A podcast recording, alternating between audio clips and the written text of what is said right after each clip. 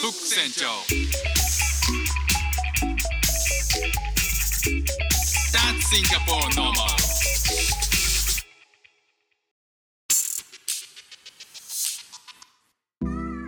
どうも副船長です。シンガポールで3歳と4歳の息子の子育てをしている主婦です。イラストに挑戦したり歌を歌ったり英語学習のことだったり海外生活で面白いと感じた日本との文化や価値観の違いそこから改めて感じた日本のすごいところなんかをお話ししております、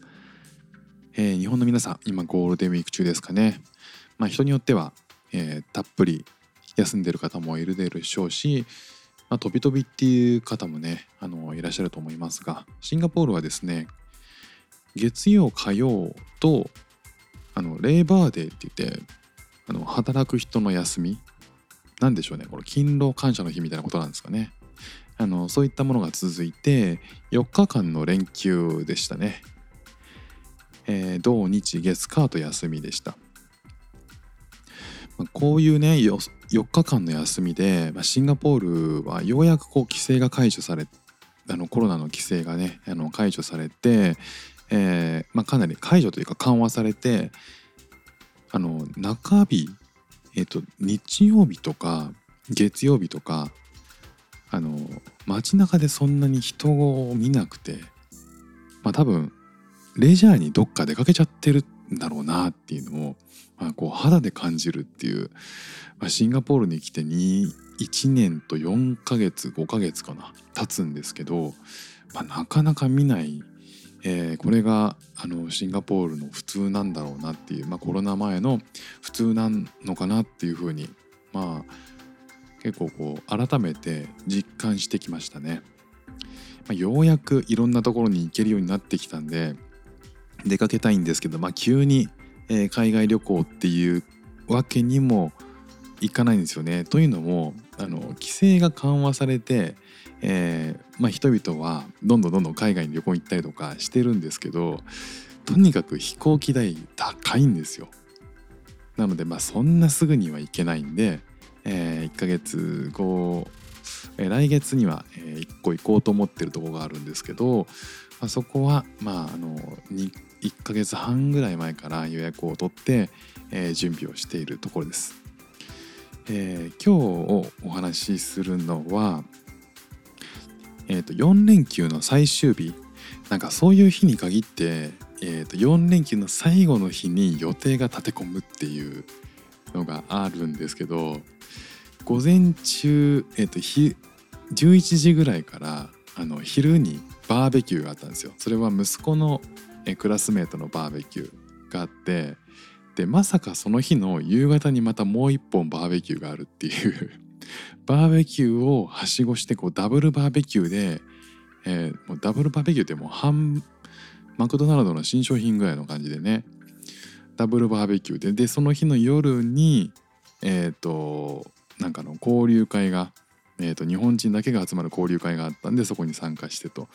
いう感じで、えーがっつり、え4日間はバタバタして過ごしましたでそのバーベキューのその息子のクラスメートのバーベキューでいろんな、えー親が集まっていろいろ話したんですけど、まあ、その中で、えー、とイタリアあじゃないイギリスの、えーお母さんが、えーまあ、と一緒に話してて、まあ、その方初めましてだったんですけど日本が特に好きだと。で日本語を6年間ぐらいかな、えー勉強してたんですってだからなんか「Nice to meet you」って「あの My name、uh, I'm なんとか」とかっていう話を自己紹介したんですけど向こうからは「私の名前は〇〇ですどうぞよろしくお願いします」みたいな風に 挨拶だけなのかもしれないんですけどめちゃくちゃ流暢にあの日本語喋ってくれましたね。まあ、喋ってくれるとねすごく嬉しくて「あどななんで日本語を勉強したんですか?」とか、いろいろ聞くんですよね。まあ、そしたらもう本当に日本が好きで、えーなんかこう本当に世界で特別な国としてなんか考えてるって、まあ、その彼女にとっては。でなんかその感想が面白くてどんな印象かって言ったらまあお茶とかその昔の、えー文化っていうのが好きらしいんですよね。でなんかこう日本は独特な不思議な国てそこがすごい魅力なんだよねっていうふうに言っててまああの私は日本ともう一つ、えー世界で不思議な国があっても夢中になっちゃう国があってもう一つはどこかっていうとペルーなんだよねって言うんですよ。ペルー？ペルーって南米のペルーですよね。ペルーピンとこない方は、えー一つこのすっごい有名な、えーものがありますので今からお知らせしますけれどもマチュピチュですね。マチュピチュ。マチュピチュのあのペルーを日本とその同じ不思議の国でくくるっていうその発想すごいなと思ったんですけどどこが何そのどこが一緒だったんでしょうねその彼女にとってねその不思議な国マチュピチュはねかなり不思議ですよ僕にとっても。あの行ったことある方はいるかもしれない。僕は行ったことないんですけどいつかは行ってみたいですね。マチュピチュ見てみたいんですけどね。まあ、だいぶこう天空の城ラピュタのような不思議な、えーこう空気感を持ったあの遺跡もねすごい不思議ですよね。そういう視点で不思議な国として見てるっていうのが実は、えーその方だけでもなかったりするんですよね。日本についてどんな印象を持ってるって言った時になんかわかんないんだけどなんかこう謎めいた魅力のある国だっていう風に言う外国人多いんですよね。なんかこうまあ日本人にとってみたら何が不思議なのっていうところはあると思うんですけどただうんまあいろいろ不思議不思議な国前提でいろいろ考えてみると確かに謎多かったりするんですよね。そのまああの日本ができた時の、えーなんかこう「古事記」の話とか、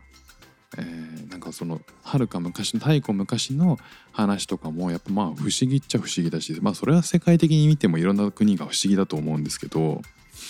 うんなんか何なんでしょうね。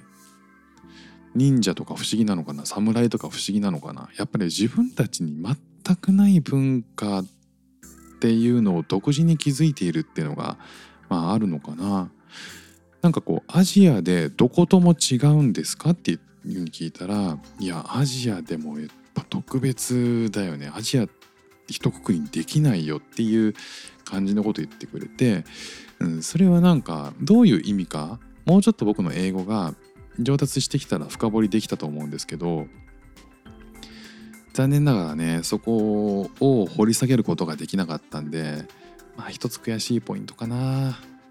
ただまあ、えー日本に興味があるっていうことを言ってくれてるのは非常に入りとしてはやりやすいんで英語を勉強する上で僕はあのオンライン英会話やってるんですけど講師を選ぶときに日本に興味があるとか日本に住んでいるとか、まあ、そういうその日本に対して基本知識がある興味がある持ってくれてる人と喋るようにしてますね。まあ、そうすることで最初はこう苦手な英語でもなんとなくこう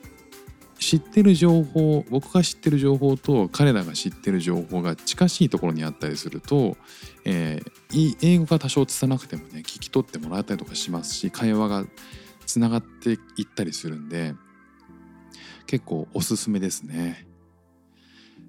ということでまああのもうちょっと深掘りできたらその辺あの聞いてみたいと思うし他の方にも聞いてみようと思いました。ということで今日も聞いていただきましてありがとうございました。フック船長でした。じゃあまたね。